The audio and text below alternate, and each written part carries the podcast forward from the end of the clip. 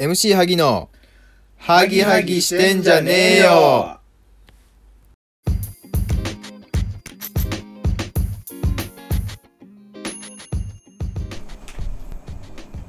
皆さんこんにちは。MC 萩です。うちです。はい。今日も始まりました、えー、弥生亭よりお送りする、えー新感覚ヒップホップダイバーシティラジオ。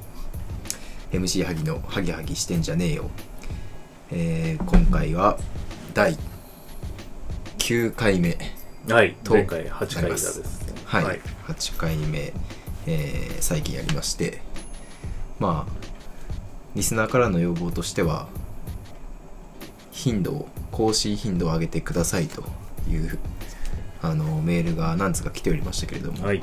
今回は結構いい調子じゃないですかねそうですねペース的には驚異的なペースと。驚異的ですよね、はい。1週間に2回ぐらい撮ってますよね。そうですね。なんなら僕その間に1人で1回撮ったので今 MC アギのハゲハゲしてんじゃねえよ。1週間で3回分ぐらい。そうですね。放。送が流れていると、なんで、この後9ヶ月休むと思っていただいて、よろしいんじゃないですかね。前回も半年くらい休みました。から、はい。2月から7ちょっとね。月ぐらいまで空いてたんで、急に頑張りますと、あの、5月病になっちゃうんで。エネルギーをね吸い取られてしまうんでということで、えー第9回目、えー今回も、えーゲストをお呼びしております、えー今回のゲストは我々の昔からの友人でもあり現在大学8年生のアフロ小松さんですこんにちは。はじめまして、アフロ小松と申します。よろしくお願いしますお願いします。お願いします。アフロ小松さんは最近のまあ我が家の新メンバそうですね。ーでもありますよねまあ、新メンバーであり、そうですね。はい。8人目とはい。はい。ちょっとワンピースっぽくなってきましたね。あと2人は確実に入るだろうっていう次はジンベエですかね。うん。アフロ小松は今8年生8年目ですか？8年目ですかね。もう覚えてないですね、正直。ただ、大学に長く在籍していると事実、これはもう揺るぎないことなので、8年ぐらいと、まあ、8年生ぐらいだろはいうという、はい、おそらく、まああのーちょっとねかいつまんで説明すると、まあ、アフロ小松も我々と同じく愛媛をあの、ねまあ、愛媛からの友達ですね、高校の同級生でありいいまあ東京に出てきて一番東京歴が長いのもアフロ小松確かにそうですね。まあ大学から来てる大学から、やからそうですね。なんだかんだでも、うんうんなん。8年目？うん。そうそうか、8年目か。8年目かわかりやすいですね。つまりうん8年生だ。8年つまり8年生ということで。つまり8年生ですね、まあなので、えー現在25歳うん。はい。の8年生ということで、えーまあ、はい今回はね、まあ、ある意味、えー我々社会人とは違う立場からの、うん、トークを展開できるのかなと思いまして今回。ね。お呼びさせていただきました、えーということで、まあ、今回もあのラジオメールの方もいただいておりますし、えーまたですね、えー企画の方まあ、企画といってもエピソードトークですけれども、まあ、それぞれちょっと今回話題を持ち寄っての、えー第9回にしていこうかなというふうに思います。それでは MC ハギの「ハギハギしてんじゃねえよ」スタートです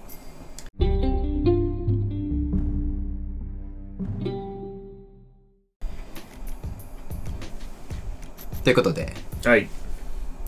どうですか？あのーまあ今ラジオを驚異的なスピードで、ね、ペースで収録してますけど。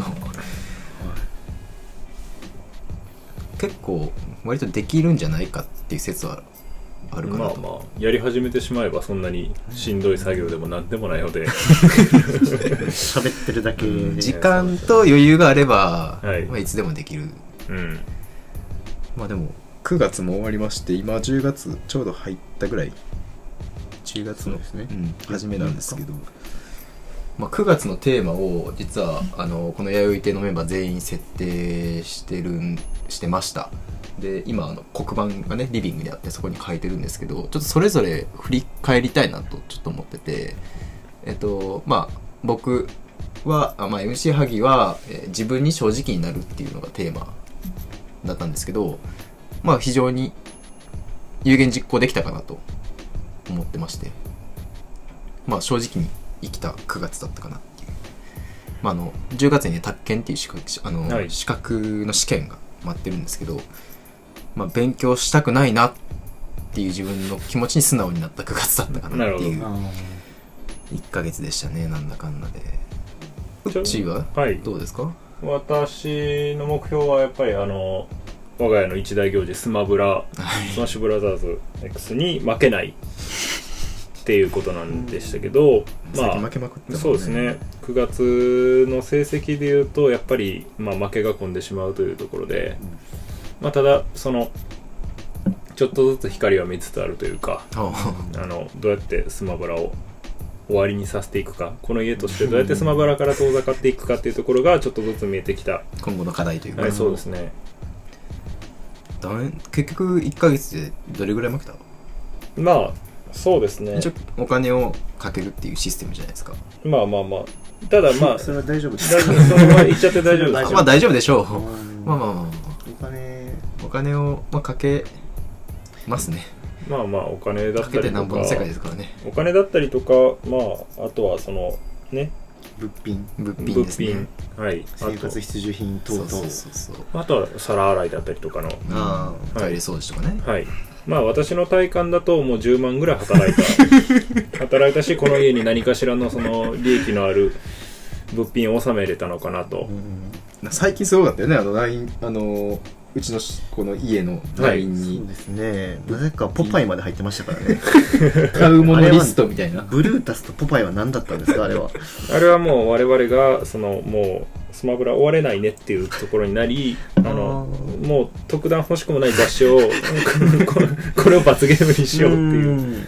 終わりが見えないっていうのは踏ん切りがつかないって意味。まあそうですね。まあ誰しもが自分が負けたところで終わるとちょっと損した気分になるっていうところで あの、まあ、次で最後にしようというところでそこからまあ23時間は平均してやってましたからね、なんかいあるいつやったかな？あの昼ぐらいに起きて、まあ、昼飯をかけてスマブラをやり始めた日があったんですよ確か、はいはい。で僕その後、まあ12回やってからちょっと外出る用事あったんで外出て夕方の56時ぐらい6時前ぐらいに帰ってきたらまだやってましたよね、まあそうですね。ま あ合宿と言っても いいですかねそうですか。まあ最近のこの弥生亭の一大ねブームスマブラ。で負けないっていうテーマ、まあ、これ継続ですねまあそうですね、うん。まあ少なくともそのこの家のメンバーは一緒に成長してしまってるので僕は負けてしまってるんですが そのなんていうかたまに来るメンバーについてはもうもうほぼほぼ負ける気がしないんで、い。うんいいですね、はい。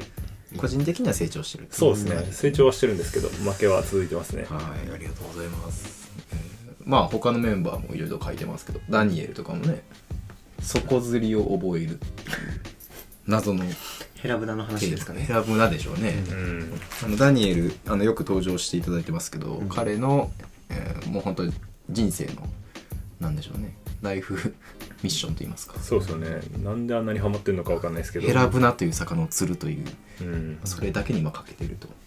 であとはまあブルースケンの「えー紳士」っていうテーマをねでかく書かれてます。しこれは全く達成されてないですね。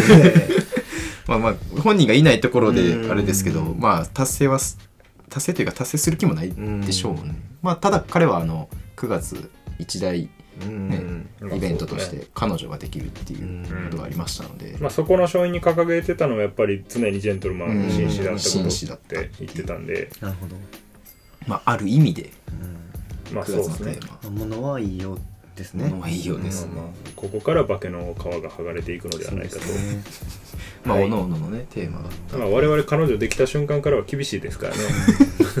見る目としては。もう服,、服とか貸さないですからそうですね。彼に、はい。アドバイスもしないですから、今後。まあちょっとブルースケンの今後の行方にも注目してほしいなと思います。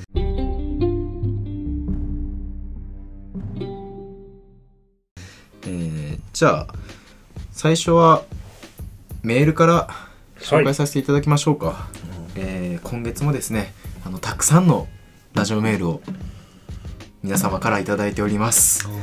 ありがたいことにですねもうね本当に、ねうん毎回ねあのメールもうね、これでもかというぐらい届くので読むのに困らないっていううん。そんな状況です。大丈夫ですかね。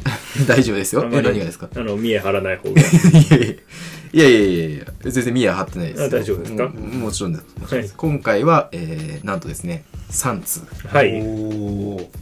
あのしっかり気楽な収録で読み終えるだけのメールが届いておりますので皆さんぜひありがたいですね。はいはい。出していただいて。どうしましょうかね。前回読めなかったメールが1通だったはずなので、あはいはいありましたね。それからいきますか。はい。じゃあうっちーお願いします。はいではラジオネーム高松、えー高松宮記念頑張るぞさんからのお便りです。えー、カンさんを真似して赤丸を吸いゾーンさんに憧れてエメマンを飲み始めました。次は何をしたらいいでしょうか。あ あなるほど、ね、彼はヒップホップん。ヒップホッパーですね。そうですね。このヒップホップラジオにふさわしいメールと言えますね。まあ聞かない人は分からないかもしれないので、うん。まあちょっと説明をすると、まあ、カンさんっていうのはあのいわゆる有名な MC カンですね、はい。AKA 何やったっけ？神です、神ですガミでしたね。神ですね。まあ、カンさんがえー赤丸を。赤丸を吸っていると。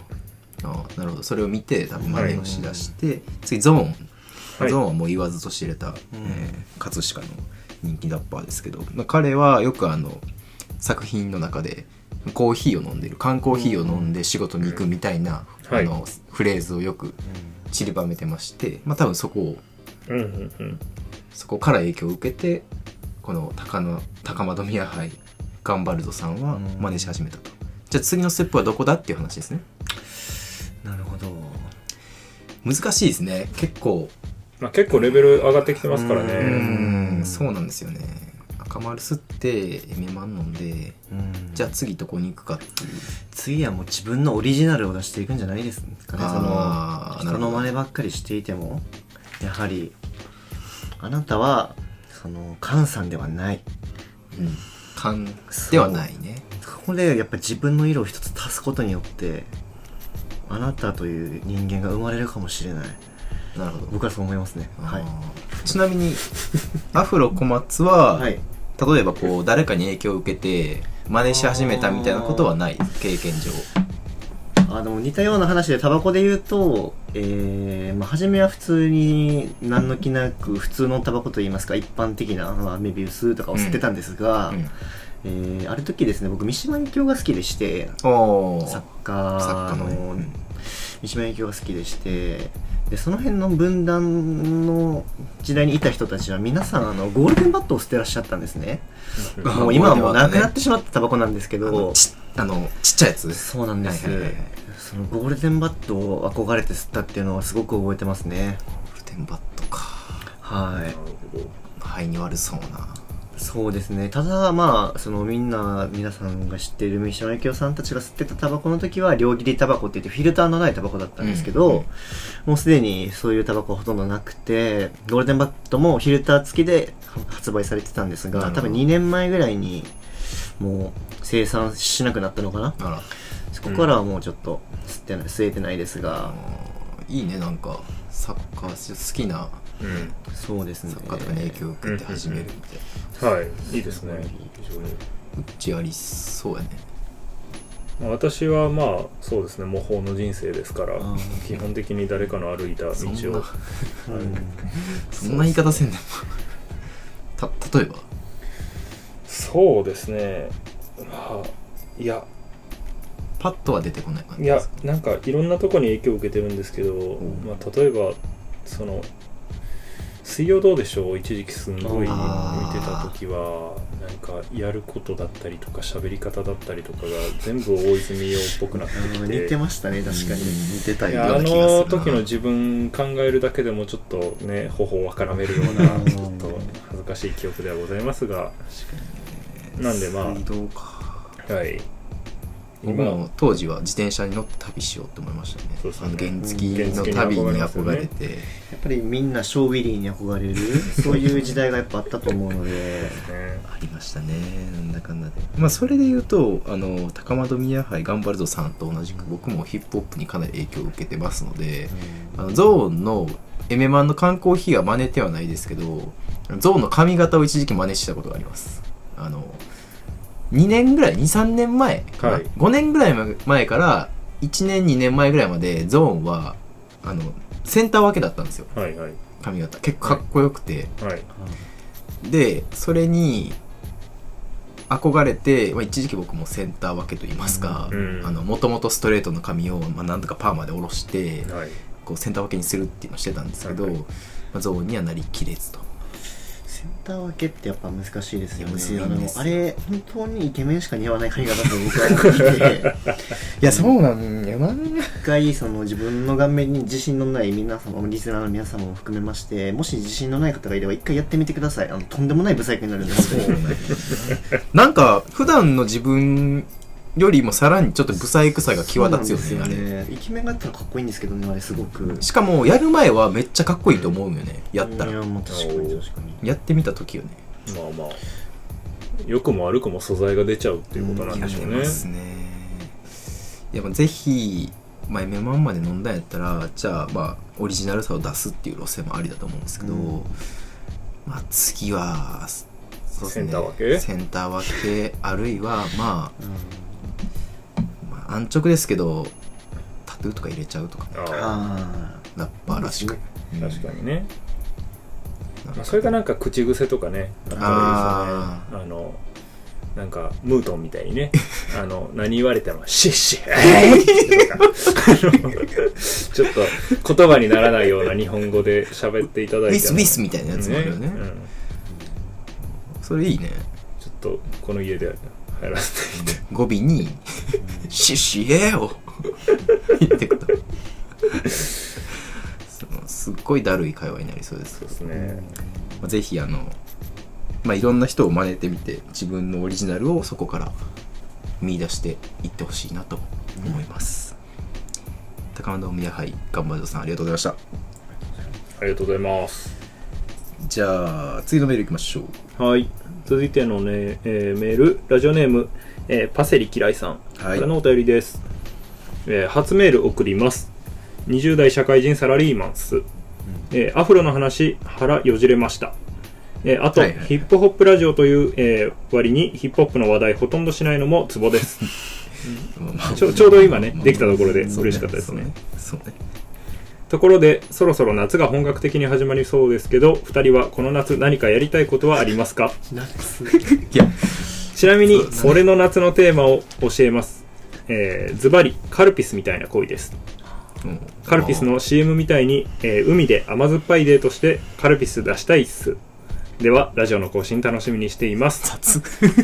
いやー 爽やかな爽やかなメールありがとうございます。夏ねこれから夏本番ですけど。うんそうですね。まあ10月ぐらいから真夏日になりまああますしね、の前回のそうですね収録を引き継げばあの、うん。ダニエルさん曰く夏とは何かが始まることなんで あのまだ我々は始まってないっていう。我々の夏はまだ来てないと言言ってもおかしくはないですね。このね、えーパセリパセリ嫌いさんも、はい。おそらく夏が始まってないがゆえにこの時期に夏うん。これから夏いやまあそうっていうそうでしょうね。設定なんでしょうね。まあ、ただ椿山さんの定義だと夏とは7月と8月のことらしい。そういうそれはまあ合ってないですね。そこの定義だともう夏は終わってしまってるんですけど。あで決してあのこのメールがあの8月の、ね、頭とかに届いたっていう そんなわけはないです。もしかしたらですけど住んでる地域の方がちょっとそうね、まあうん。下の方なのかな。南半球なのかもしれない、うんもしかしたら、確かにね。うん今後ね。はいはい。まあ赤道付近の方からのメールっなんでしょうね。ね。赤道付近ずっと夏じゃないですか。えーまあでもね結構爽やかでしたね内容は、結構。最後の終わり方すごいなんかねスッて。スッて、ね、終わっちゃいましたけど、はい。ですね。カルピスみたいな恋それ今カルピさんどこを比喩してるんでしょうねいやもうすべて、まあ、CM じゃないですか主に言ってるのは。この方が言ってるのは。え？川口春奈とか出てた。あー。僕たちの時僕はいはいはいはい。高校生の時はもう川口春奈ですよ。えっと。あった。え海かけていくやつ？基本海かけが海かけちですねがちやな。あとプール掃除しがち。うんあったねあったあった。うんあなんだっけ？なんかそんなん一何個かあるよな。アクエリとかもそうちゃう？アクエリでももうちょっと運動系か。ちょっとダンスとかですね。三ツ矢サイダーとか。ああそうだね。夏のマッチとかもそんなんや。ああいやマッマチはッチはちょっとエッチなお姉さそんを出うそうしがち。南明菜出しがち。そうそうそう。でそれで言うとカルピスは結構甘酸っぱい青春。本当17歳ぐらいを想起させますよね。うん。あそうですよね。でも実際飲んでるの本当田舎のクソみたいなねその芋臭いガキたちが飲んでるって思ったらなんかそこのなんまあか帰りはあるかもしれないけど。企業企業ブランドというかそのブランディングと実際の帰り？まあもちろんねそこはあるけど。まあこのパセリ嫌いもねカルピスみたいな恋をしてカルピス出したいっていう。うん。カルピスを出すっていう。カルピスを出してしまってはカルピスみたいな恋にはなり得ないというこの不可逆の矛盾ね。矛盾をはらんでますねやっぱり。すごい。なんかこの文章だけでも相当考えさせられる。やっぱりただものではないですね、うんのではないよね。甘酸っぱい恋をしてかつカルピスも出すと。なるほど。それってまあでも確かに甘酸っぱい恋ではないよね。完結しちゃったというかそうですね。出しちゃったら終わりみたいな。出してしまったらもうそれはカルピスの世界が描いている恋愛では僕はもうなくなってしまうかなってちょっと思ってしまいましたね今。確かに。甘酸っぱいって何ですか？まずっぱいっていうのはもうお互いがキュンキュンしてるような恋じゃないですか、はしばらくしてないですね。してないですね。しばらくしてないなそんな。でもこのなんでしょう。お互いにラブラブした状態だとするじゃないですか、はい。お互い好き同士っていう状態ってうん。酸っぱさなくないですか？いやすれ違いとかがあるんじゃないですかやっあぱり。そーのその中に酸っぱいがあるんですね。心のねその食い違いみたいなところが例えばその好きだった女の子が他の男の子と喋ってるとか。はいはいはい。そこはやっぱ酸っぱいんじゃないですあかーなるほど。うん。あそっかそっか。酸っぱいっていうのがミソなんですね。そうなんですよ。苦いまではいかないですね。そうなんです、苦いまでいっちゃうとちょっとうん。カルピスではないうん。だろうなと。あやたかになっちゃいますかね。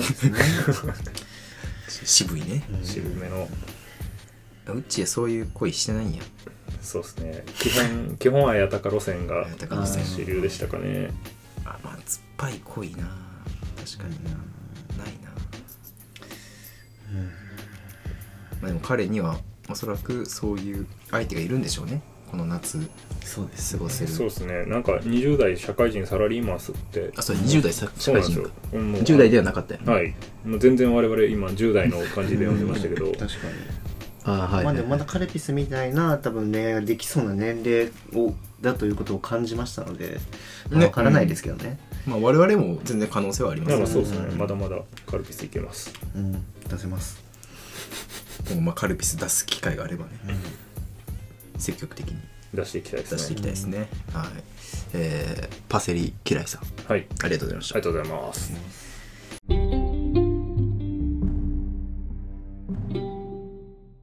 いやいいいい感じですね。はい。メールが調子いいと我々の調子もちょっとそうですね。非常に感じがします。ありがたいですね。いやいいですね。じゃあ今回はねこのメール一応最後ですね。はい。3通目。3通目いきます。えーラジオネームラブメントスさんからのお便りです、はい。MC 萩とうちへ、えー最近蒸し暑い日が続いてるね、えーバターみたいに溶けそう。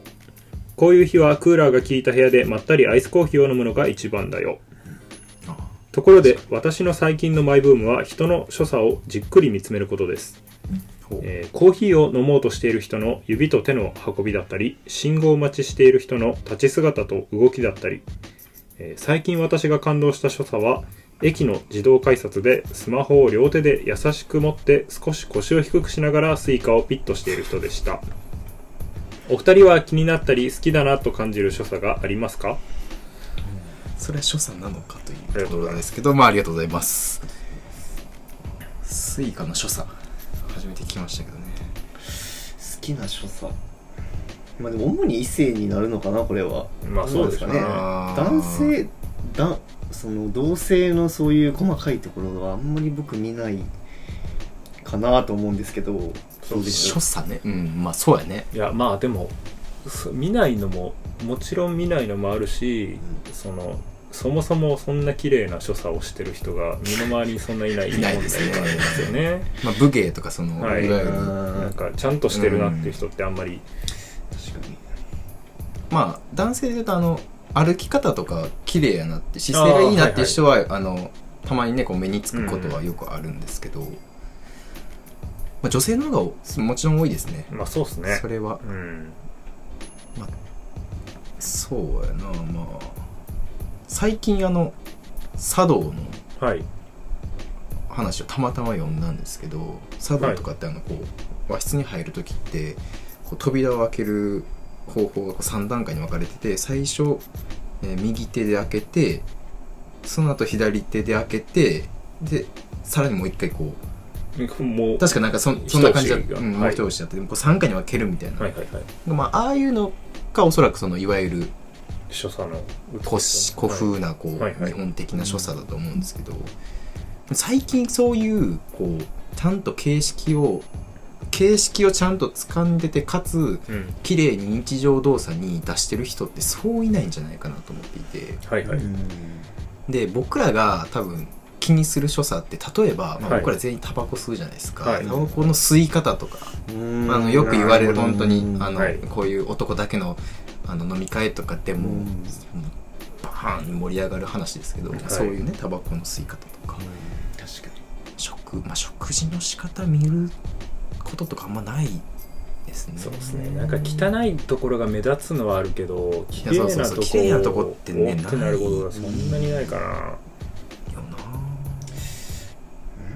な。いですね。だからそのホッケホッケをきれいに食べる人は僕いいなとは思いますけどね。それはあるね。まあ、比較的綺麗に食べやすい魚なんですけどホッケを綺麗に食べる人、まあ、これは男女問わず素敵やなと思いますね。魚の食べ方。まあ魚そうですね。僕汚いんで魚食べるの、はいはいサンマとか上手に食べれないんですよね、まあ、めっちゃわかりますね、あの骨ごといっちゃいますね僕は。綺麗にする。そこまでではないいですやいやびっくり人間いやほ骨を残そうと思ったら汚くなっちゃうんでじゃあもうそれなら全部なくそうっていう発想ですけど。逆転の発想ですね。逆転ですね。なるほどね。確かにあの食べ方うんねまあ食べ方でかいですね。出ますね。はいはい。あと変わるかな？タバコもね正直何が綺麗かって言われたらようわからんけどとりあえず綺麗な人が吸ってたら綺麗に見えるんですよね。まあ確かにまあその汚い吸い方なんかこうダサい吸い方はありますよね。やっぱり。ライターをつける一個の所作やったりなんかこうちょっと孫つきを感じるまあはいその若々しさというかもあるんですけどいちょっとちょっとダサいな吸い方みたいな子はやっぱいますよね。たまにあの大げさにやってるやついるやん。その喫煙所入ってあのねちょっと自前のオリジナルライターみたいなやつ持っとってカシャンみたいなやつ。うんうんうん。あれ見てたらねなんかうんって思っちゃう自分はいますけど。なんかあります？最近。あまあ綺麗な人がタバコ吸ってるシーンがもうあんまないですね、ああまあまあ。うん。でもあのあれないですか？新しいタバコをあのケースから出して、うん。あの1本目出す時のあのトントントンってやるじゃないですか。うん。あのソフトの方ね。はいそうです。はいはいあれを上手にやってる人を見るとなんか自分もそういう人生歩みたかったなって 思うことは多いですかね。あのトントンはどうやってやってるんですかね。ね。僕はできたことないですよ。ああのあれね逆側叩いて。そうそうそうそうそう。一本ずつトントン綺麗に上がっていく人がいるんですよあいるねいるいる。あれは2本ずつこう出てくるもんですよ普通。そうそうそうしかも日本がちょうどその取れないぐらいの高さで止まるんですよね。やっぱり。そこ難しいところで。つまめみたいなやつね、はい千鳥の大悟がもうびっくりするぐらい綺麗にやりますよね。うまそうですね。彼はタバコでトーク番組やってるぐらいですからね。それはすごいだろうっていう。まあ所作ね。まあなんだろうね。所作。綺麗な所作が出る瞬間。まあ、あとは最近あの椿山さん。はいはい、我がシェアハウスの椿山さんと。前回のゲストですね、はいこの日曜日にあの中華食べに行ったんですけど。中華お昼からまああの瓶ビールでもちょっと飲みましょうかという話になり、で瓶ビールを飲んで、まあ、グラス2つでお互い継ぎ合ってたんですけど椿山さんのグラスの継ぎ方はすごいねあの綺麗ですよ。やっぱり鍛えられてるだけあるなと、はい、まあ、彼もね働いてるとこはなかなか大きい会社ですし、はい、うんそういう飲み会マナーみたいなのはバッチリ。でしょうね、お酒の飲み方の所作っていうかマナーみたいなのあるんですか？やっぱり。飲み飲み方っていうかこう、ああまあワインはこうなんか持ち方とかあるじゃないですか、はいはいはい。ちょっと食い出せるみたいな、まあそうですね、まあ、ワインは確かに。あとはまあ日本酒は口で迎えに行くとか。口で迎えに行く。ああなるほどね。パンパンにはい継がれたやつはもうここっち側に持っていくんじゃなくて日本酒をこちらからお迎えに行かないといけない。なるほど。そのぐらいあとはワインぐらいですかね。なんかその細かいのはあとはもう本当に個人のこだわりとかじゃないですか。炭酸入れてからお酒濃いめのお酒を入れる人とか、はいはいはい。さっき お酒を入れる人とか。あじゃあもう所作まあお酒は所作というよりもまあどっちかというと飲みうん。方っていうか、うん。だから自分ルールでそれはなんかいうん。い気が僕はしてるからあんまり気になったことないですね、はいはい人の。ただなんか物知ってる人かっこいいじゃないですか、うん。かっこいいですね。一杯目はこういうの飲まないといけないとかあの寿司屋とか行くとねすごいああのー一発目は白物でみたいなその最後はこれでみたいな。バシッと決める人見るとねえちょっとこうこういう人生歩みたかったなって。そればっかりですね。あ今日人を憧れてうん、憧れの人生がうん止めどないですね。あれあるかもねあのなあのエレベーターでボタン押す時のあの押し方といいますか、はい。仕方？うん、たまに綺麗な人いるんですよ。女性で。ちょっと両手で添えたりしてるんでですか？そ添えるとかじゃないんですけどなんかこうこう適当に押さないというかちゃんとこう正面に立ってこう 番号を選んでこうすぐ指の入りもすごい入りもすごい綺麗な人いるんですよたまに、はいはいはい。なんなんでしょうね。こう見てて気持ちいいというかうん。スッとした気分になるというか。ですね。まあ、ある意味それは所作なのかもうんうんしれないですね、確かに確かに。まあ、コーヒーの飲み方でまあ言ってましたけどメールの中でありますね。たまに、うんうんうん。指のこの何本で持ってるかみたいな、まあ、見ないですけどそこまで。普段。言われてみればこう綺麗な人いるかも。っていう。そうですね。あと僕一応あの学生と言いましたがあのバリスタやっててですね今、ぱそこのバリスタの所作はやっぱ気になりますね。その綺麗とか速いとかいはい。遅いとか関係なく、あこの人ゆっくりやってるように見えてもスピードすごいなとか。はいはい。やっぱりその急いでないように見せる技術うん。っていうのはまあ結構うんうんそのどの多分飲食のスタッフの人もそうですけど結構僕は気にして見ちゃうかな。そのスムーズな速さ。スムーズでスピードは速いのに急いでるように見えない。やっぱせかせかしてるお店には僕は行きたくないのでなるほどね。それこそ落ち着いたレストランだったりでまあ忙しいのは100も承知の上で忙しく見せない。ああいやそれ確かに大事だね。その所作は本当にすごく大事だなと僕は思ってますね。なるほど、まあ、この家でおそらくそういった所作は今後今後も多分必要ではないんですけど、見ることもないでしょうね、見ることないですね、まああのまあ、ただこのメールの送り主みたいにねこう、はい。日常で綺麗な所作をされてる方っていうのは、まあ、たまに見かけるんで、そうですね。まあ、。ちょっと今後我々も注目してそうですね。注目するのがいいのかどうかわかんないんですけど、うん。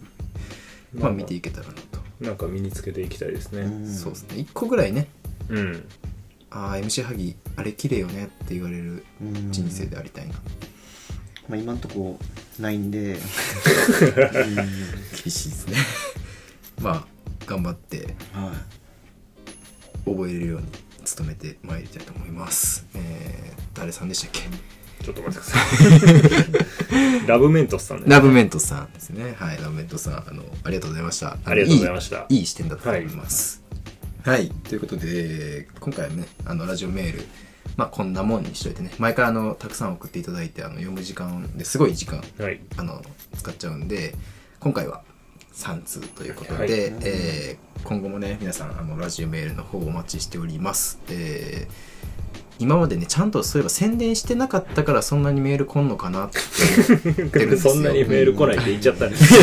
いや来るのは来るんですけどあのねそのやっぱり数が多いわけではないので今後もぜひ、あの送っていただきたいなと思っております、えーということでねあのもちろん、えーまあ、ラジオメール以外でも全然個人の連絡先にも送っていただいていいんですけど、まあ、一応ラジオメールの方はですね、えーはぎ .radio. 勝手 .gmail.com なんで、まあ、皆さんぜひこちらのメールアドレスにラジオメールの方どんどん送ってください。えー、ラジオメールのコーナー以上でございます。ということで、えー、次はですね、MC 萩のブラックボックスに行こうかなと思うんですけど、はいどうします？休憩挟みます？んちょっと僕タバコ吸いたいです。一回一回挟みますか？そうですね。一旦ね。うん。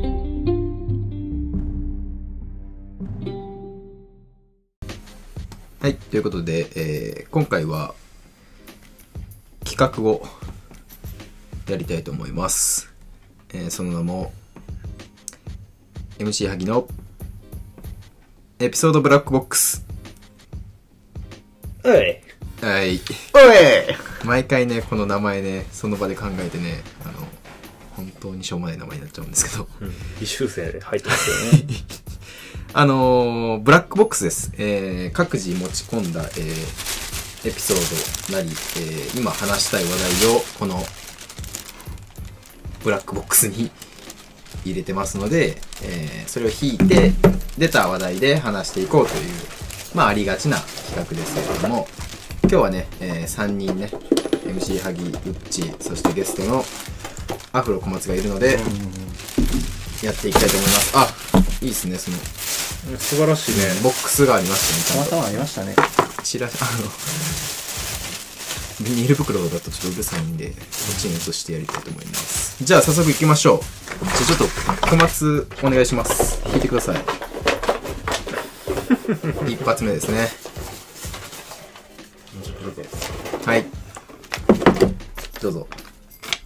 えー、愛する娘が TikTok 始めたら。う ん来てしまいましたね非常にあの、かなりちゃんと話さなあかん話題ですね。結構現代的な話題ですね、これは。まあ今後おそらくうん。全国民が直面するであろう課題。うん。そうですねそうですね。TikTok、僕、ダウンロードしてないんですね。ちなみに。はいみ、見たことはあるんですけど、人のとかで。もちなみにダウンロードしてますか ?TikTok。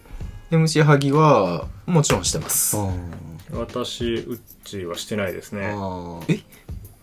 いやいや、ちょっと待って、あの、意義あり。ああ、はいはいはい。どうぞ。ウッチーはよく見てると僕は思ってたんですけど、はいあれはあの YouTube のリール機能ショートだったりとか。それはほぼ TikTok そうやですね。あのまあ見てる内容としては TikTok を見てるんですけどね。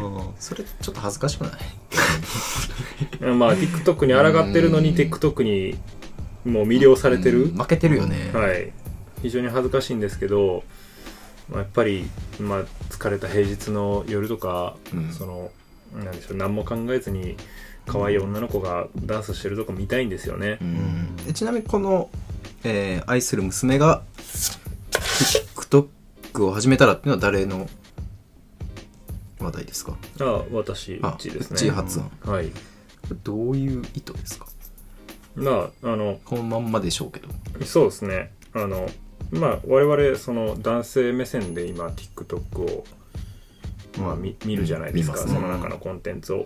でまあその中にはいろんなそのいわゆる男性の目線を集めるためにちょっと際どい格好をしてみたりとか、うんそのまあ少なからずそのなんというか爽やかじゃない、うん、いかがわしい腰振りとかはい。ね、うん。爽やかじゃない一面もあるわけじゃないですか、うんうん。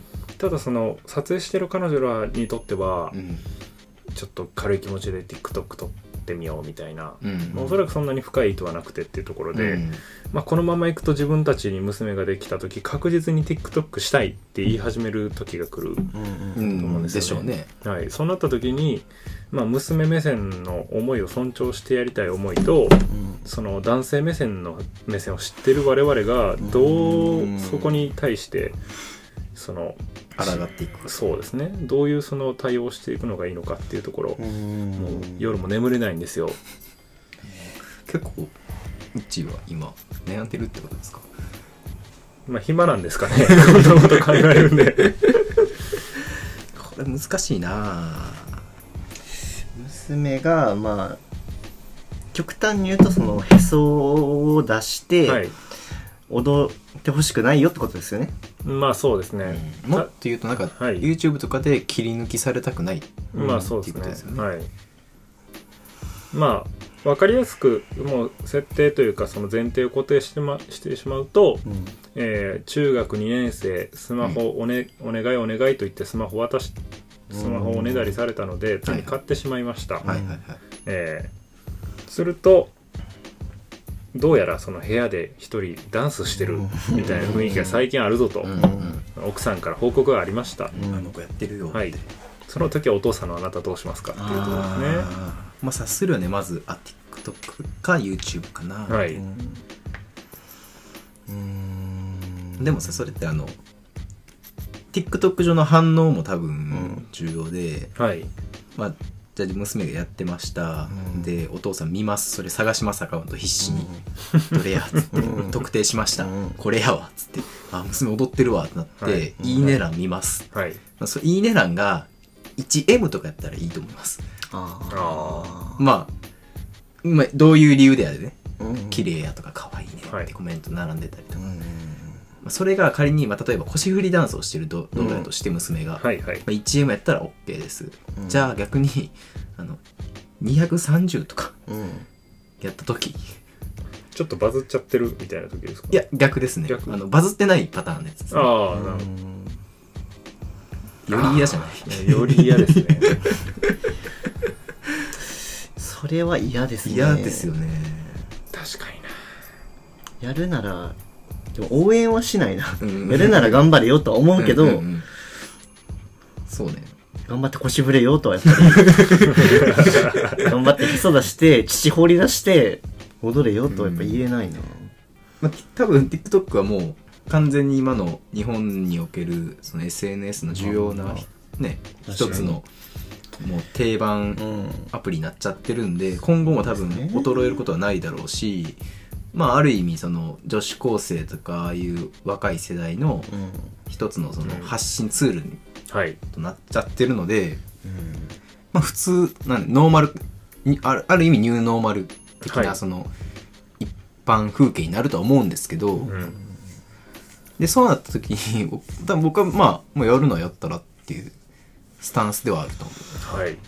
けどそれで結構際どい感じの動画撮って200なんかいいねが本当100とかしかついてなかった時は、もう速攻で削除させますね。基本とかったらそうですね。それマスクつけて普通の服着て恥ずかしそうにダンスやってたら可愛いなって僕は思うかも、うん。ああー。うんうんね際どいのをなんかそのねタンクトップとか着てやってたはいはいらちょっと止めるかな。止めるよな。けどさなんか、自分の娘にさ例えば「いやお前可愛くないんやからやめろや」とかさうん。ちょっと言いたくない。いやそうですよね。そうそう思うんですよ私も。どういうのがいいそうなる前にやっぱ現実を見れる女に育てたいああまあまあそれはあまあそうそうやね。そう自分のことをちゃんと客観的に評価できている女、はい。でも可愛い可愛い可愛くない関係なく、はいはい。そうあれがいいかな。残念ながら我々ねうん。あの美人の娘が生まれてくるはずないという前提可能で性がねないっすね。ないですね。悲しいかな。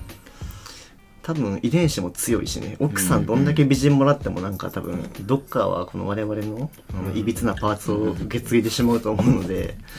確かにな。でもこれうち書いたってことはもうおそらく娘は TikTok するだろうと思ってるでしょ、そうですね。うん、それは多分教育のとこからやり直した方がいいってことだよね、いやちょっとここも、まあ、判断ポイントではその TikTok をやらない方がいいっていう前提のこの親の価値観ああーなるほど、うんはいはいはい。その気がついたら老害になってるようなうん。おじさんにもう近づきつつあるんじゃないかっていう、ね。もしかしたら俺我々にとっての LINE みたいな感覚でうん。使われてるものに対してなんかそんなはしたない格好してはい。どう思ってんだってもう一番なりたくなかった大人のタイプじゃないですか。になっちゃってると。そうですね。ちょっとそこも踏まえてちょっと我々は何何でなんですかね。何なんでしょうね。ね。まあでも、まあ、やってたらやったで応援するかな僕。うん。どうであれ。そうかな。うん、なんかあ一生懸命やってるんやなうん。あでも気楽にやっててもさなんかなんか楽しそうやなっていう。うんうん。うんそういうのが感じれたら全然いいのかもしれないですすね。いやーちょっとねやっぱり息子が欲しいなちょっと こういうこういう悩み増えちゃうのはやっぱり心配だからこそなんだろうなって思うとうんやっぱり適当に育てれる子供欲しいなって思いますね男やったらねまあネタになりますからねそうですね。ある意味、はい。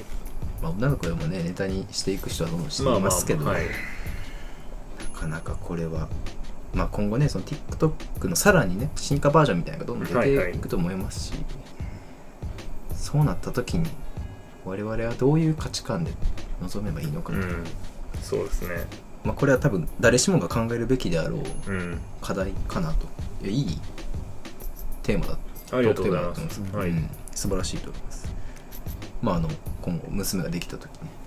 そうですね。まああのなんでしょう。小松さんがおっしゃられた通りその、そこでまあ分別がつくというか、ん。その分別の結果として TikTok やってるなら、うんっていう状態までその娘が育てることができたならうんうんうん。親としてはもうやること全部やったのかなって思いますね。そうですね TikTok の運営側にもあるとかってもあると思うけどね。確かにね、うん。娘は始めたなって気づいた瞬間にもう運営として削除するいやもう娘に対して「いいね」をもうとてつもない数つけますね。虚偽。虚偽。いいねを。頑張れよ。はい。なんかなかなか我々がね考えていかないといけないテーマだったかなと思います。ありがとうございますじゃあ次行きましょうか。はい。じゃあウッチーはい。引いてください結構考えさせられましたね。ごめんから。次は、まあ、なんかちょっとカジュアルなテーマがいいな。そうね。そうですね。重いのを落ちたからね。よはい。おこれちっちゃいぞ、えー金で買えるものどこまで、えー何まで買えるのか愛時間人望友人。カジュアルのってカジュアルなやつって。金で買えるものの限界値。こちらあのなんとなく予想つきますけうん。どあの書かれたのは？あー僕ですね。小松さん。はい。アフロ小松。はい。これはですね、あの、まあ、僕は、まあ、年は25ぐらいでして、周りのみんなもう社会人なんですね。はい。お恥ずかしながら僕はまだ学生をやってるわけで、うん。やっぱりその、別にそのお金がないとかではなく、こうやっぱり自分で稼いでる感、まあ、アルバイトももちろんしてるんですけど、うん。なんだろう、その完全に自活してないがゆえのこの最近の考えること、お金、まあ、その、たまたま僕が今働いてるところに来るお客様に、その、お金持ちが多いので、うんうんやっぱ素敵なお金持ちもいれば、うん汚いお金持ちもいて、はいはいなるほどやっぱり汚いお金持ちはやっぱお金やっぱ金に物を言わせてるんですね。女連れてきてるのはもう本当にお金だけで、あ、この子は女お金だけでついてききてるんだとか、はいはいお金持ちの方々はそういうのじゃないんですよ。やっぱりそのお金を稼ぐだけの能力があるから、やっぱり。うんやっぱそういうのを考えると、お金って何なんだろう。お金で愛は買えるのかなと思っちゃいましたね。お金で愛を買えるか。例えばまあ今この目の前にいる2人は多分僕よりも収入はまあ確実にあって、うん。まあ、彼女に使える、まあ、彼女僕いないんですけど、うん。まあ、例えば彼女がいたとして使えるその限度額っていうのがやっぱ違うと思うんですよ。なるほどね。うん。それを、うん、そのそれがやっぱり愛の形にどうしても年齢的になりがち。そうだからちなみに彼女にどのぐらい月どのぐらい使ってますかうちは？それい一回基準値にしたい。うん。いやあの我々いないんではい。分かんないですし、うん。いや本当に申し訳ないんですけど、うん。はい。私もほとんどお金使わない。んですよえ例えばその映画にまあ行くとして、はい。映画代とか出すんですか、映画代も割り勘？割り勘ですね。これは別にそのまあお互いのそういうねね。取り決めもあると思うし、僕結構出しちゃう人なんですね。はいはい。なんか無無理してでも結構出しちゃうタイプ。はい。はいだから、別になんかそういうとこを好きになってもらってるわけじゃないっていうのはもちろん分かってるけど、うん。なんかそういうの出しちゃうタイプなんで、そののスケールが多分どんどんお金を持ってくるとまあ大きくなっていくだけだと僕は考えてるんですね。はいはい2万円のディナーに行って、お金があるから出すけど、みたいな感じで別になんかその、うんうんそういう感じなんですよ。うん。社会人になってからのお金ってやっぱりこう自分にだけ使ってくれるっていう側面以外にもあるじゃないですか。例えば家族ができた時に、あうん。これぐらい使えるんやなとかっていう、うん。まあ、予測をするためうん。にもな、まあ予測をする、ねうん。要素にもなりますしっていうのを考えた時に、まあ、お金で愛情愛情でも変えるのは変えると思うんですよ。うん。変えそう、うん変えると思う。まあその極端な話で言うと友人もそうですよね。なんか、まあまあうん。お金で買える友人もいると思うし、いますね。友人なのかわからないけど、まあそれを友人と定義するのであれば、まあ友人も買ってる人もいるし、そういう人はいっぱい見てきたんで、だからまあ特にまあそこに書いてるんですけど、時間はお金で僕買えると思ったんですね。そのお金がいっぱいあったら、タクシーにポンって乗れたりとか、はい。確かにねそう、急いでる時にちょっとタクシー乗れんわ、金ないからっていうのはまたちょっとね、うん。ちょっと残念、残念ではないけど、そういう、そこでやっぱその、使える時間とかはやっぱ変わってくるのかなと思うし、まあよく言うじゃないですか、その金、お金で何を買うみたいな、なんかその時間を買ってるんだ、みたいな。あ。言いますね。そう。で、まあそういう中に、まあ、主なのが時間と、あと、なん、夢とか、夢で買える金。はいはい。金で買える夢。うん。とかもやっぱあると思うんで、まあ馬主になりたかったらお金があればなれるし。なるよね。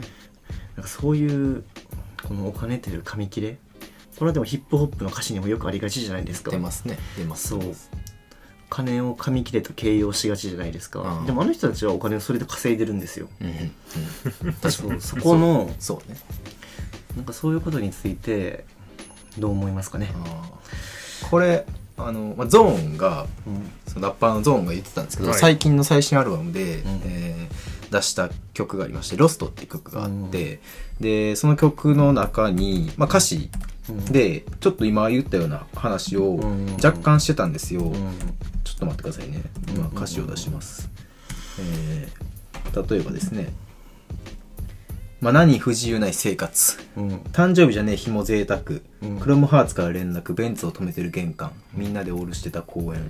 まあまあ言ったらまあ彼はなこれまでねラップでまあ成り上がってた人生なので、まあ、最初は全然贅沢できなかったんですけど今じゃあクロムハーツとかもつけるし、ブランドのアクセサリー。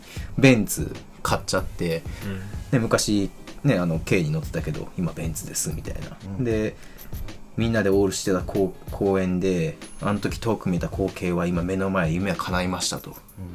でけど逆に一家団らん家族との時間は減っていっただんだんと、うん日曜も仕事ばっかしててある日娘はこう言った「また来てね」と。で、嫁さんを銀座高級ブティックでカード切った。今が一番幸せかと聞いたらマイライフの頃だと言ったと、まあ、マイライフって曲はそのうん。5年ぐらい前に出した、そのはいまだ売れてない時期に出した曲なんですけどその時が一番幸せだったよと。っていうのを聞いて思ったのはまあ時間も多分愛情もか金で買えるとは思うんですけど、なんかそれでこう買った分の幸せっていうのはこう他人から見たら他人というかななんでしょうね。ちょっとこう密度のないものと言いますか。うん。なんちょっと言葉が出ないんですけど、うん。ちょっとねゾーンの歌詞にもちょっと考えさせられたなっていうのがあって、うんまあ、目目に見えやすいじゃないですかお金で買ったら、うん。はい。高安いものより高いもの買ったら、あうん。稼いでんなって。でもそれって結構なんでしょうね。そのレベルの人たちにしかわからないゾーンなんではい。傍、から見たら結構安っぽく見えたりとか、はいはい。こうそんなにこう,、ね、こうなんでしょうね、まあ、見栄を張ってるじゃないですか、うん。そういうふうに捉えられがちで。うん。まあそうですね。替えはするけどっていう中身がないと、うん、まあ、中身がない。うん。で多分自分がその段階じゃないから、うん。その金は持ってないんでそう見えるだけであって多分お金を持ってる人同士の共通認識としてやっぱり持ってた方がいいものとかもあるでしょうし、うん。うん。そうなんですよね。うん。重たいね。重たい重たい重たいよ。ただ僕はやっぱりお金で買えない愛が欲しいなと思いますね。うんまあそうね。25歳学生。そう思います。なんか理想的なある？理想的？そのお金で買えん相手どんなんかなと思って。あふとーいやでもこれはもう本当に僕もヒップホップにわかなんですけど、はいはい。あの本当に最近お店でヒップホップを聞く機会が多くてですね。その前興味なかったものとかもまあ耳に入ってくるようになってあのお嫁においでよのあパンピパンピーのやつ。を最近こうよく聞いてるんですね、あ、あの歌詞の通りですよね。本当に。なんかなんて言うんだろう。お金なくても結婚すっかぐらいの関係、うん。ノリじゃないけどなんて言うんだろうな。まあああいうこう見つけれるのが多分一番大変だと思うんですよ、うん。見つけたいですね。お金に価値を感じないっていうわけではないんだけれどもそれ以外の部分をもっと見てくれてる感、はい。そのお金以外の部分で自分を評価してくれてるんだろうなって。で多分その時はその時はその歌詞の中の登場人物は多分その時は努力してると思うから、うん。その努力も見てくれてっていうねだからちょっと頑張りたいなと思いますよ勉強も。僕勉強はちゃんとしてる大学生なんで。こう見えて。まあもちろん大学生なんでねうん。勉強はしてるんですよね多分人よりは、幸せの感じ方のうん。はい。あのーまあ、幸せと感じるもののレベル感みたいなとこが一緒の人じゃないと僕多分きついですね。だから僕は結構 MC ハギはあの結構何でも幸せだと感じるうんタイプの人間で、うん。まあ、あの朝ね起きがけにタバコ吸えたらうん。超幸せっていう、うん。で逆にあのもう100万円のホテルに泊まらないと幸せと感じない人もいるじゃないですか、はいそういう人だったら多分無理なんですよね。はいはい。同じくらいのレベル感で幸せを感じてる人っていうのが多分、お金はそのその幸せの域値をどんどん上げていってくれるうん。上げるでししょうねそれは。でその下下で感じてた幸せを僕は忘れないで生きていきたいああなるほどね。はい。っていうことなんじゃないですか。正解出ましたかねこれ。うん。もしかして。正金に解対する幸せの域値を上げるものというものという結論でいいですかね、どうですか？うち今唯一彼女がいますけど。まあそうですね。まあ幸せの域値をうん。な伸ばすものっていうところでもそうなんですけど、うん。まあ、結局お金で何を買ってるかっていうと僕は選択肢だと思うんですよね。あ例えばうんえっと年収200万の時に付き合ってくれてる彼女がいたっていう状態。ーうん。でも、えっと、年収600万じゃないと付き合ってくれない彼女がいるっていう状態。うん。そこの選択肢を買ってるんだと思ってます。なるほど。でそこに対してあなたがそのどっちが幸せですかっていうところについてはまあそれは人それぞれだったりとかああると思うんです。それぞれの幸せを歩めばいいと思うんですけどまあそうですね。なんというかただお金がないとそこの本来生まれなかったはずのルートが潰れてる。その生まれるはずだったルートが潰れてるってこともあるとある程度そのお金も大事だなとは思いますね。なるほどな、なるほど。な現実主義ですね。大学進学と一緒ですね。いい大学に行けば選択肢はもちろん広がるし難しい話だ。大学も結局お金ですもんね。まあね今うん。後お金っていうのは必ず身にねまとまりついてくる問題なまとまりついてくるから。皆さんもねうん。ちょっとじっくり考える時間があってもいいのかもしれないです。ちょっとねしたい場合は我々のようにねシェアハウスしていただいて家賃2.5万円で。いや選択肢広がるよね、だいぶそうですね。今後の選択肢めっちゃ広がはいるよね、何でも買えますよ。はい、ありがとうございました。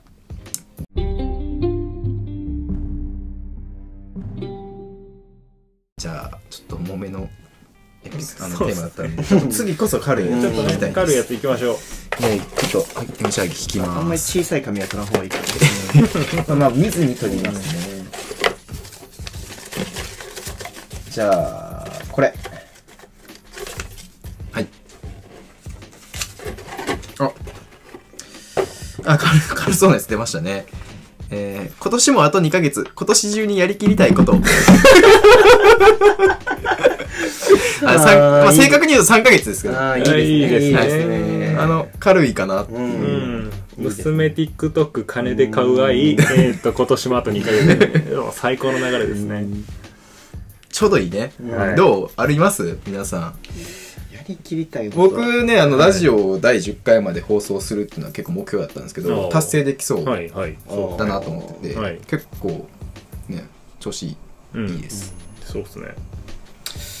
まあ僕はラテアートですかね。ラテアーあト。あ、ラテアートをとりあえずもうちょっと上手になろうかなというかその一般的になんかその写真に撮って映えるようなはいはいはい。ラテアートを今年中に描けるようになりたいなと思ってますね。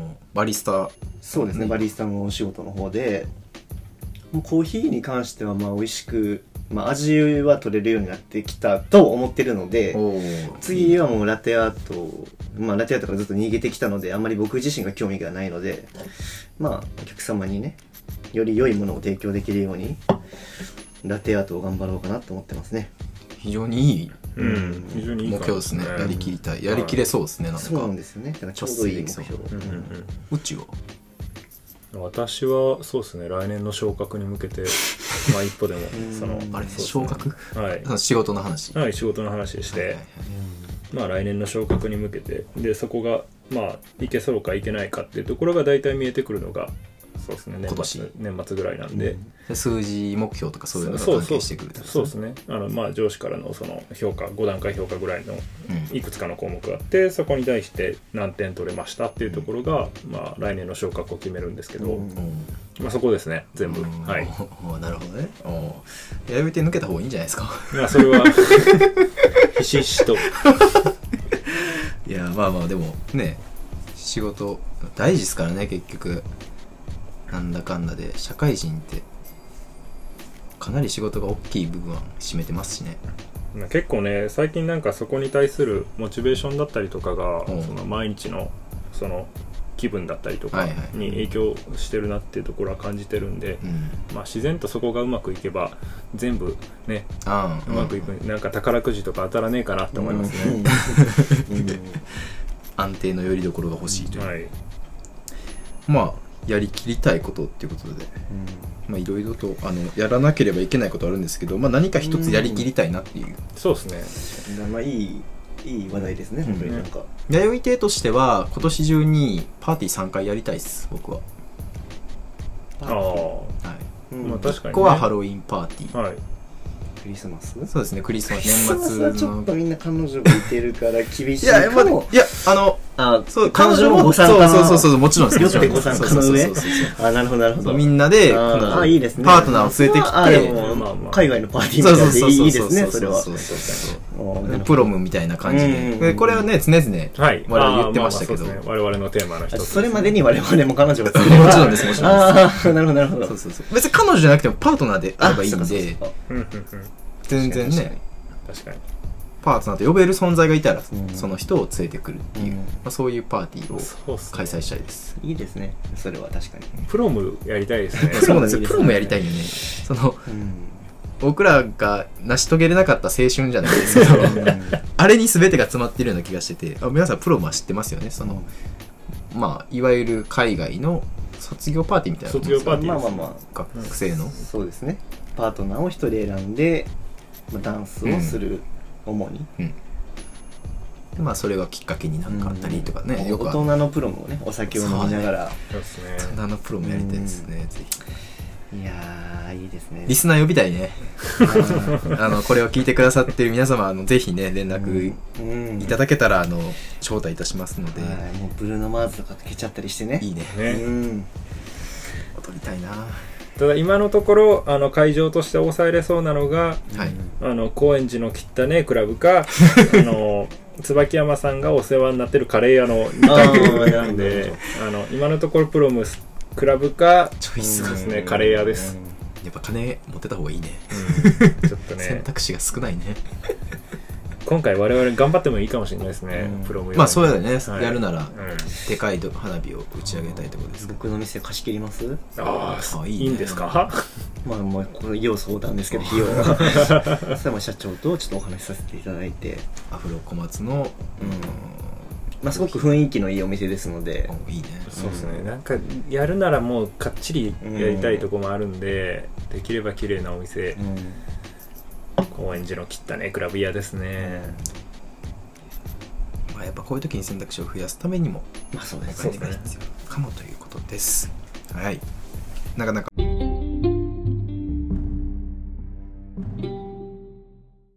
カジュアルな話題だったんじゃないでしょうか、いいはい。じゃあ次いきますか。まあ時間もちょっとねどんどんうん。あのケツが見えてきたのでちょっとスピードアップしてまああとあと2つ3つまあぐらいですかね。1週分ぐらいで終わりましょう。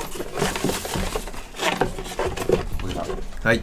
はい。お願いします前から美人が歩いてきた時の目線の泳がせ方。どういうことですか？泳がせ方？いやお泳がせ方って言ってる時点でもう泳いでるんですけど。泳いでる前提で？まあ泳いでる前提ですね。ウッチーかあの私はい。の案というかそのトークテーマなんですけど、はい。まああの高円寺住んでるとよくあると思うんですよね。はい。あのなんでしょう。前からすごい美人歩いてくるうんタイミンまあグって、高円寺だけじゃなく東京やったらもうようありますね。うん。愛媛ではなかった。なかったっすね。そうですよね、でそういう時にあのまああ美人だって思ってバッて向くって難しいじゃないですあかーそういう時に、あのまあ、目を泳がせながらも、うん。なんでしょう。その中にししれっとそのうん。美人の顔を映り込ませるっていう技術皆さんお持ちだと思うんですけど、ちょっとそこについて皆さんの技術を持ち寄っていただいて。なるほど。僕はおもむろに携帯を取り出して携帯に目線を合わせるのではなく美人に目線を合わせることによってこう透過してますああなるほどなるほど。あなるほど、透過しね、てめちゃくちゃおっぱいを見ます。あーまあまず胸を。そう。まず胸を見ますね。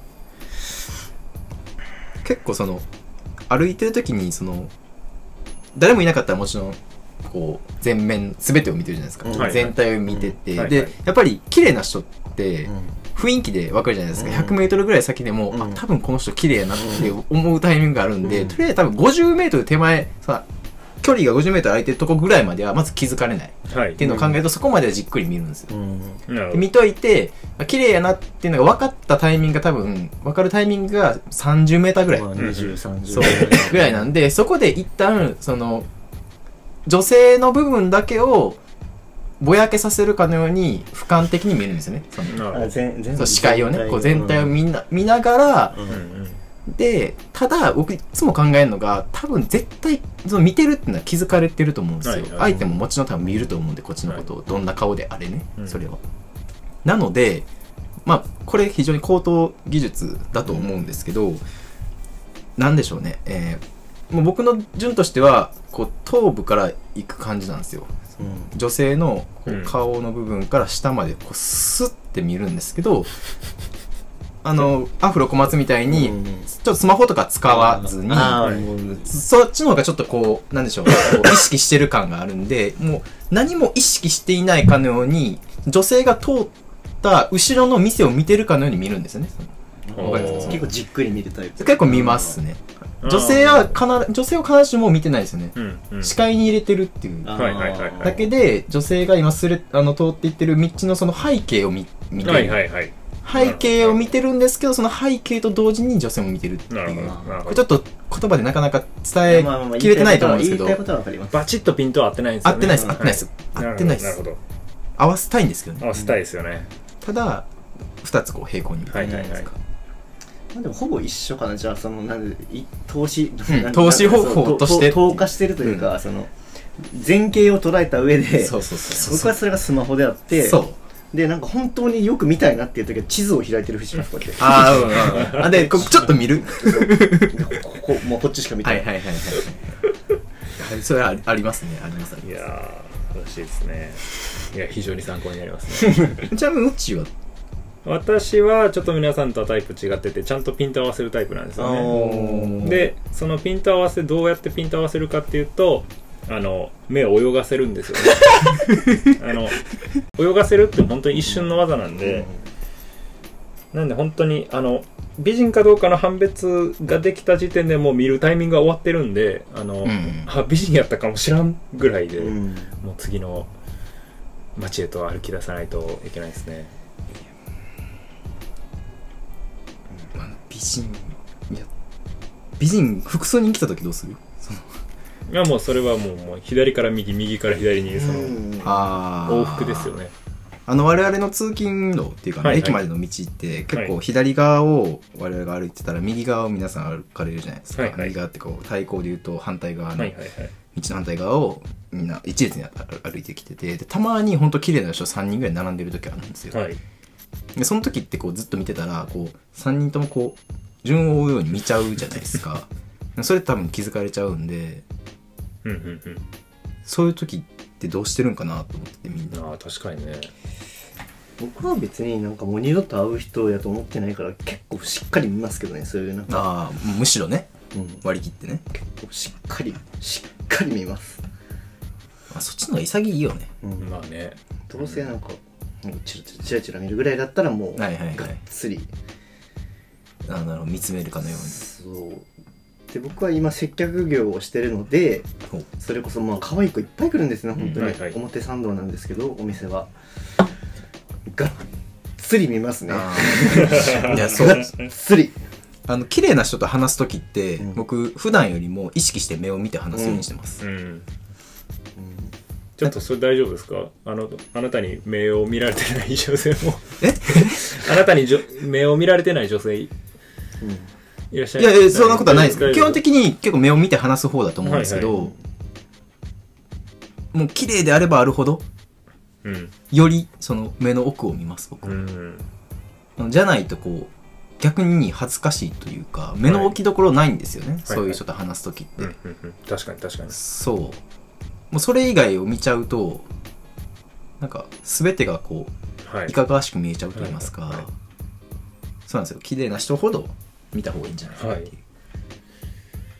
これ逆に女性目線もちょっと知りたいですね。どんぐらい気づいてるのとか、まあ、そもそもその見られてるってまあ、必ずしも悪いことじゃないじゃないですか。まあねもちろんそうだと思う。魅力的だから見られてるってことを自覚できてればうん。ななんとかそういうちょっとテンション上がったりしてんのかなって。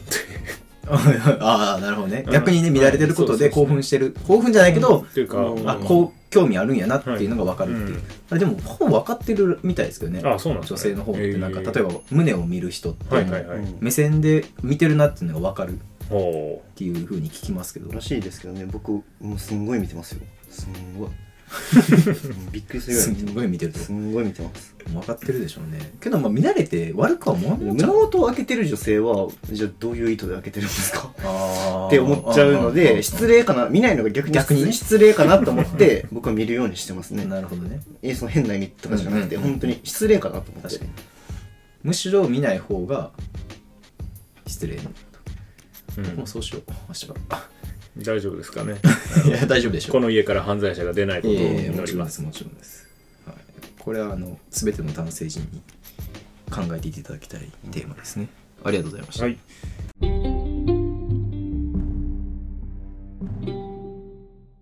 じゃあ次でとりあえずは。そうですね。うん。一回切りましょうか。一回切りましょう。今日のラストテーマで。ちっちゃいの重いのいっちゃうかなちっちゃいほど重いやつ、うん。これ重そうですね、うん。そうですね。何か言ったかも。えー朝に飲むホットコーヒーはなぜ格別なのか。軽いのに だいぶ軽いねこれ。軽かったですね。まあまあまあこれ僕なんですけど、はい。はいまあ、最近そのコーヒー屋さんで、まあ、しっかりコーヒーを勉強するようになりましてはい。なんか知らないけどやっぱりホットコーヒーがうまいんですね、うん。朝は、うんはい。夏でも。うん。これはなぜなのかというアイスコーヒーもうまいんですよ。はいもちろん。はい。ホットコーヒーなんですよこれはやっぱり。これなぜなのか。これねヒップホップ界でもよく言われているテーマですよね、うん。朝のホットコーヒーはやっぱり格別なんですね。うん。ホッとする。うん。なんなんでか結構なんでかって言われると難しいでもなんかその僕が最近本題読んだ本の中にあのコーヒーを飲んでホッとするという感覚は世界共通らしいんですよやっぱり、へー。どこの国に行っても安心感。そう。やっぱコーヒーっていうのはなんかそれぐらい素晴らしいあの飲み物ですよっていうのを紹介するような文で、はいはい。このなんかコーヒー朝にあの入れたてのコーヒー一杯飲んでホッとする感覚。はこれはバンコク共通。これは間違いないです、へー。なんか世界巡ったバリスタの方が書いた本なんですけど、え今あの渋谷のパルコの地下で多分やなんかやってるんです。デカフェのーはい。あのカフェインの入ってないコーヒーの展示みたいなのをその人伊崎さんっていうんですけどやってるんですけど、はいはいはい。まあ、興味ある方はぜひ行っていただいてすごく面白い人なので。ちょっと本筋からずれるかもしれないですけど、その全世界共通でホッとするって言ったじゃないですか、うんまあ、日本人は飲んだらホッってなるじゃないですか、うん。うん。例えばじゃあうーんまあどこでもいいけど、まあ、フランスの方とか、うん。ヨーロッパの人とかってなんて思うんでしょうね。その瞬間そのホッじゃないじゃないですか擬音なるほああなるほど。なんなんやろ。アメリカとかのファビュラスとか。あーいいよ。可能姉妹みたいな言いましたけど。ファビュラスとか。なんかググーとかなんかな。その心の中で、あ確かに擬音があるのってねなんか日本語ぐらいかな、でも全員なんか言っててもおかしくないなと思うんですよそのホーほって、ね。ああ確かに。一番いい擬音かそのいいね。ねその心のうん。そうそうそう心の音でほってほってすごいね。うん。ホってすごいよな確かほいや今日日本日本の擬音ってうん。結構優秀じゃないかな。まあ確かにさ鶏の鳴き声とかよう海外のあー。違うって言うじゃないですか。クックックドゥドゥドゥみたいななんかよく覚えてないけど。コケコッコーや。ん絶対コケコッコやとって思うしでも海外の人はやっぱりそのクックルドゥドゥドゥみたいなやつなんでしょうね。多分。なるほどああ確かに。でこれどっちが先か問題もありますよね。まあまあ確かに確かに。言葉が生まれてそういうクックルドゥドゥドうん。ゥから入った人はもう鶏の声クックルドゥドゥドゥにしか聞こえないかもしれないし、だからホットってすごいいい言葉だなって思ってる反面、もしかしたらホットっていう言葉を聞きすぎて まあまあホッ確てかに思い込んでしまってると。そう。うん。この気持ちをほうだともう思い思い込んでしまう洗脳下に置かれてるんかもしれないね。確かに。あすいません。じゃあ戻りまして。まあホットコーヒー。なぜ朝のホットコーヒーが格別なのか。なぜ朝ホットのコーヒーなのか。やっぱアイスじゃないんですよねこれは、いやなんかね私の中ではホットコーヒーって時間に余裕がある時に飲むものなんですよいやうん。やっぱりそうだよね。優雅な朝を演出してくれるんですかねやっぱり。まあ、入れる時間ももちろんあるし。長いし。うん。確かに。飲んでるその時間も長いし、チャールはその朝仕事行く前にちょっとうん。コーヒー飲もうと思って、わざわざあのお湯沸かして、うん。あのコーヒー作るんですけど、ん。気づいたら5分前とかで結局一気飲みするっていう。ちょっと冷めたやつうん。ガッていって、ああ絶対これお腹痛なるわって思いながら行くパターン、っうんうん。ていうのを考えるとそうですね。時間に余裕があるうん。っていう状況でうん。飲むことによって優雅さであったり、うん。ある意味その時間のうん。特別感を演出してくれると言いますか、まあそうですね。プラスタバコですよね、あそうそうああやっぱそれは入ってきますねやっぱり、まあ変ななんかまあでもその辺にある豆屋さんというか豆屋さんにコーヒーと合わせるタバコじゃあタバコと合わせるコーヒーも売ってったりするんですよ、タバコに合うコーヒーみたいな。いいね。そういうのもあったりするんで、まあ、その相性っていうのはね本当に切っても切れないというか、うんうん。まあ、コーヒーをねちょっと皆さんもっとちょっと飲んでいただきたいですね。そうですね。ちょっと。はまあ朝僕が入れるんで、い。ちょっとそれは楽しみにしてます。うん。うんなんかいいね、はい。ちょっとそれイベントとしてやってほしい抽な出器具をとりあえず揃えるところからなんで、まあ、あの次の給料が入った時に。うん。我が家に一応その抽出球じゃないけどメーカーはありますよね。メーカーある。んかあそのコーヒーメーカーでその多分なんてリキッドを装着するタイプあー。初めから味がうん。もう決まってる。でもあれも美味しいんですよ普通に美味しいんですけど、あ一応豆引くやつもあるよ。グラインダーが？かあの簡単なやつやけどあのあえー。僕持ってるんです。もうあにー。3年ぐらい多分使ってなくて使えるかどうかわかんないけど。やっぱそのグラインダーにはこだわりたいのであーじゃあぜひちょっとと揃えるところからやってほしいですね、ケトルなんかね死ぬほどあるからねケトルっていうか、うん。入れるやつ、そこ任せてほしいですね。いやいいっすね。いいっすね。一応名店で、まあ、修行はさせてもらったので僕はもうハンドドリップの講習しか受けてないのでそうあの家でやるようなやつエスプレッソとかじゃなくてもう手で入れるコーヒーは結構あの今働いてる中では、まあ、トップレベルに上手かなと思ってるので、ちょっと楽しみ。まあ、まだまだなんですけどいやいやいや。その大会に出るようなレベルではないですが、まあ、後にねその大会とかもコロナ明けたら多分また再開されるだろうし、ちょっと練習していきたいですね。いいっすね。いやなんか最後いい感じで。いいっすね、うん。なんかすごい爽やからしい爽やかでしたね、今はい。ね回もなかなかメールも来てはい。テーマもあって、あのー今後2週間ぐらいですかね。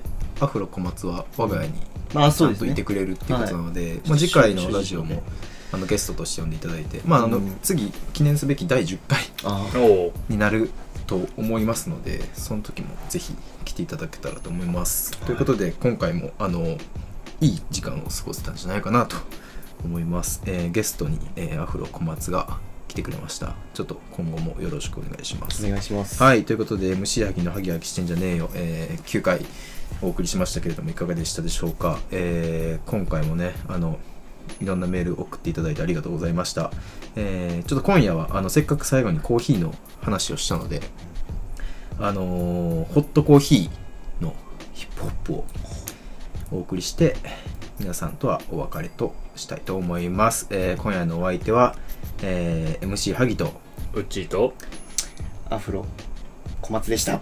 はい。皆さん、えーそれでは今夜もいい夜をお過ごしください、えー聞いていただくのは、えーインシストでホットコーヒーです、えーではおやすみなさい。おやすみなさい。おやすみなさい